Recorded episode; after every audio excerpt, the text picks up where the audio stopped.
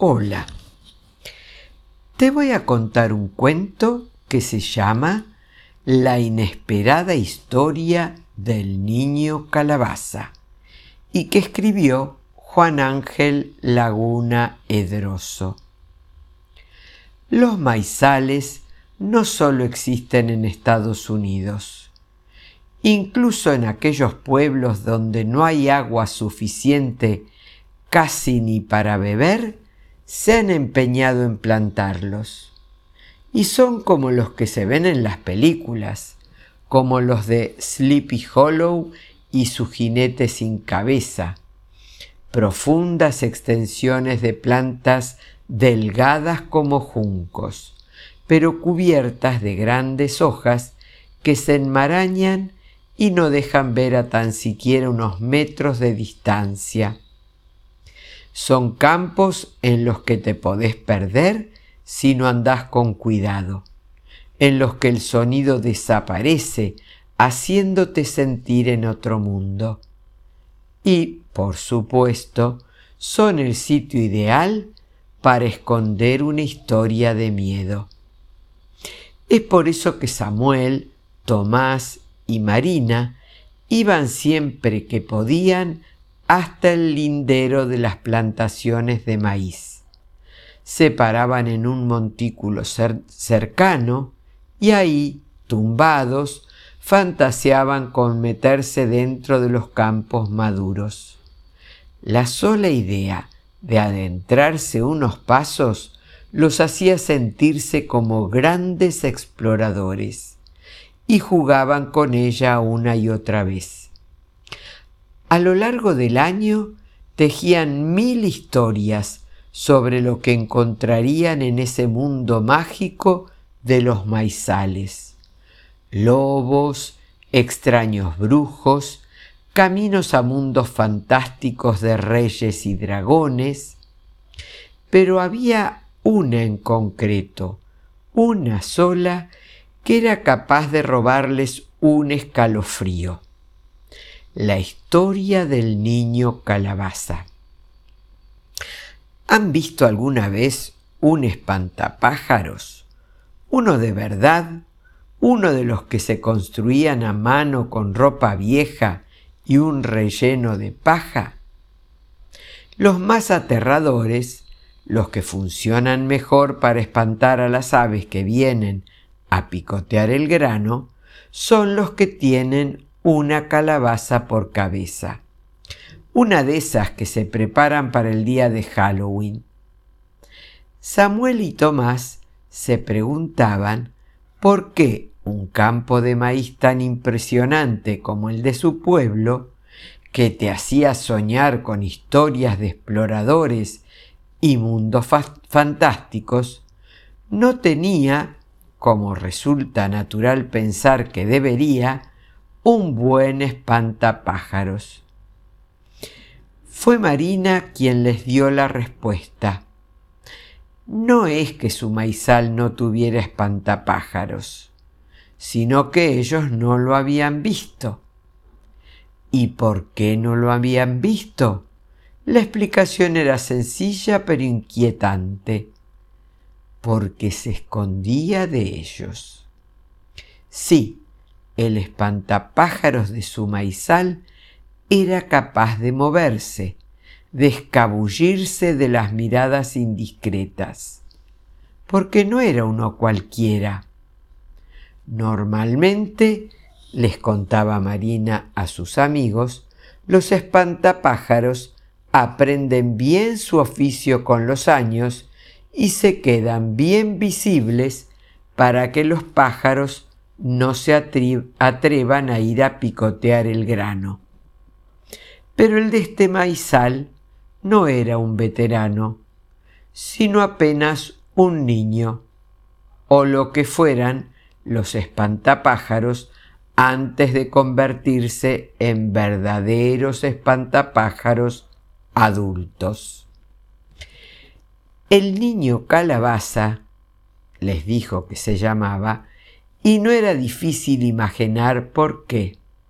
Su cabeza lo delataba como lo que era por mucho que intentara parecer un niño más cuando se escondía en la espesura.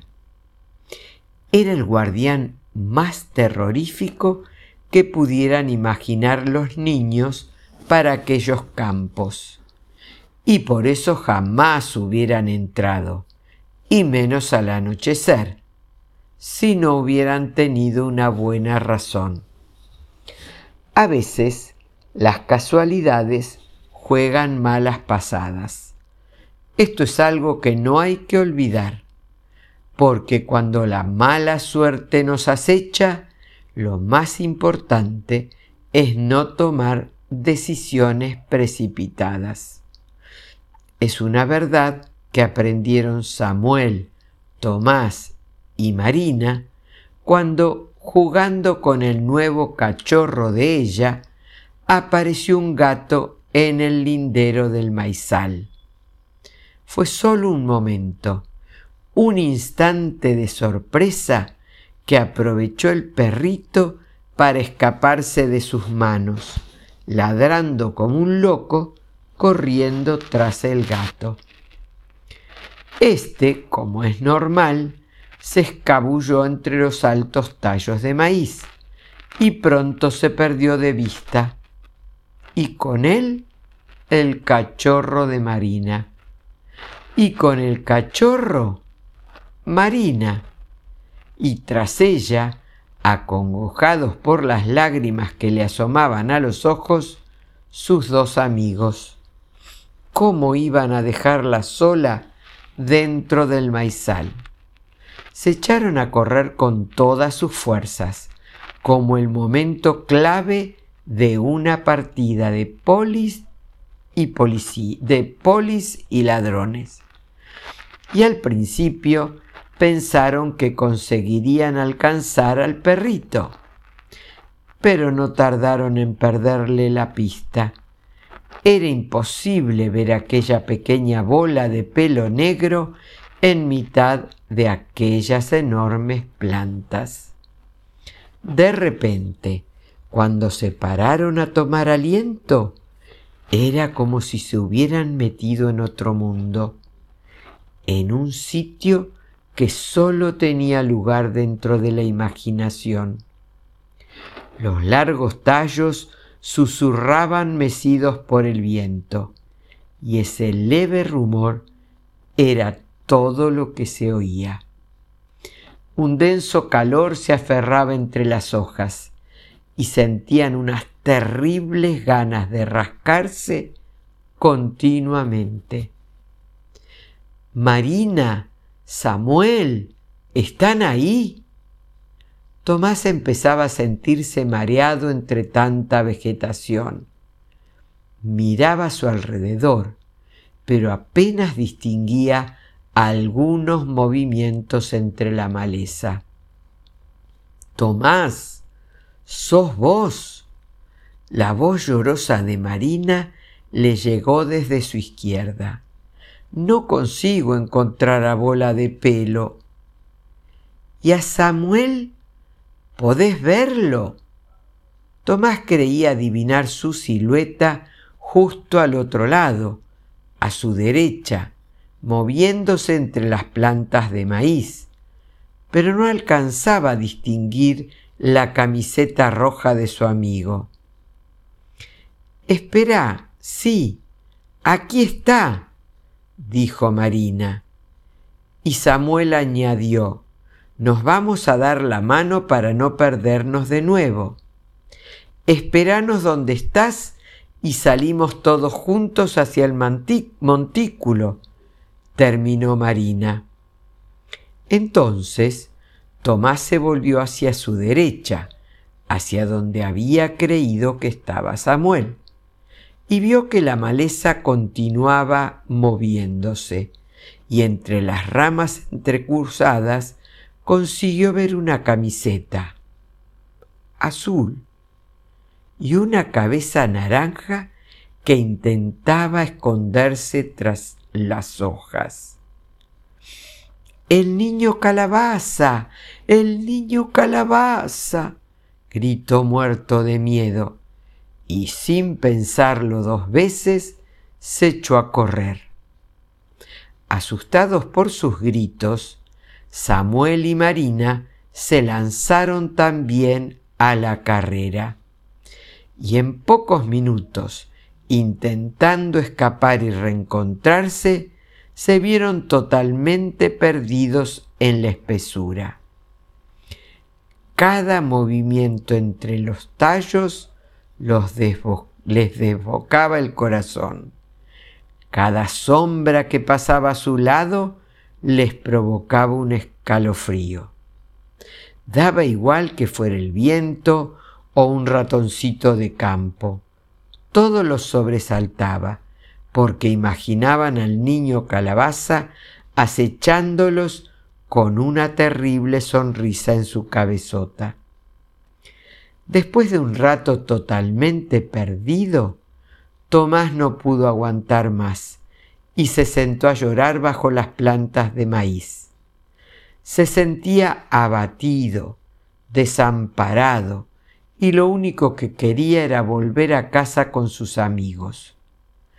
Atraída por su llanto, Marina consiguió localizarlo y loca de alegría le dio un fuerte abrazo. Acto seguido, los dos lloraban abrazados, muertos de miedo y de desesperación. Finalmente, Samuel encontró a sus amigos y juntos lamentaron su mala suerte, perdidos para siempre en el maizal, vigilados por el niño calabaza.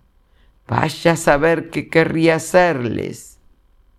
Y entonces la maleza se sacudió una vez más y dio paso a bola de pelo.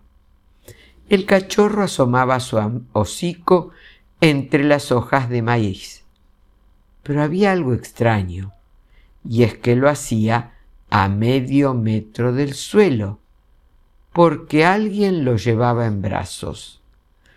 Tras el perrito apareció el niño calabaza, y los tres amigos se echaron a gritar de nuevo. El pequeño espantapájaros, sin embargo, no se lanzó sobre ellos con una sonrisa malvada, sino que inclinó su cabeza en un gesto lleno de tristeza, y sin acercarse, como si temiera asustarlos más, dejó el cachorro en el suelo y lo empujó para que se acercara a los niños. Si hubiera podido, el niño calabaza también hubiera dejado resbalar unas lágrimas, pero es algo que los espantapájaros no pueden hacer. De algún modo, el propio Tomás se dio cuenta y le dijo, Solo querías darnos a bola de pelo, ¿verdad? No querías asustarnos. Con aquellas sencillas palabras pareció ocurrir algo mágico. La expresión de la calabaza que tenía por cabeza el niño espantapájaros cambió por completo y de algún modo pareció brillar de alegría. Sin duda, no podía sonreír ni llorar como los otros niños, pero de algún modo también era capaz de hacerlo. Ahora, estaba claro, rebosaba felicidad. Esperanzado, asintió con su calabaza y los niños dejaron de llorar y se echaron a reír. Qué tontos hemos sido, pensaron dándose cuenta de que en el fondo el niño calabaza era eso, un niño como ellos, que también necesitaba a sus amigos. Y de repente se sintieron muy aliviados y felices, porque seguramente él sí que sabría cómo sacarlos del lío en el que se habían metido. Y así fue como Samuel, Tomás y Marina aprendieron dos cosas importantes. Que hay que pensar dos veces dónde se mete uno y que los niños con cabeza de calabaza también pueden convertirse en buenos amigos. Espero que hayas disfrutado de este cuento. Que tengas un día hermoso. Que Dios te bendiga.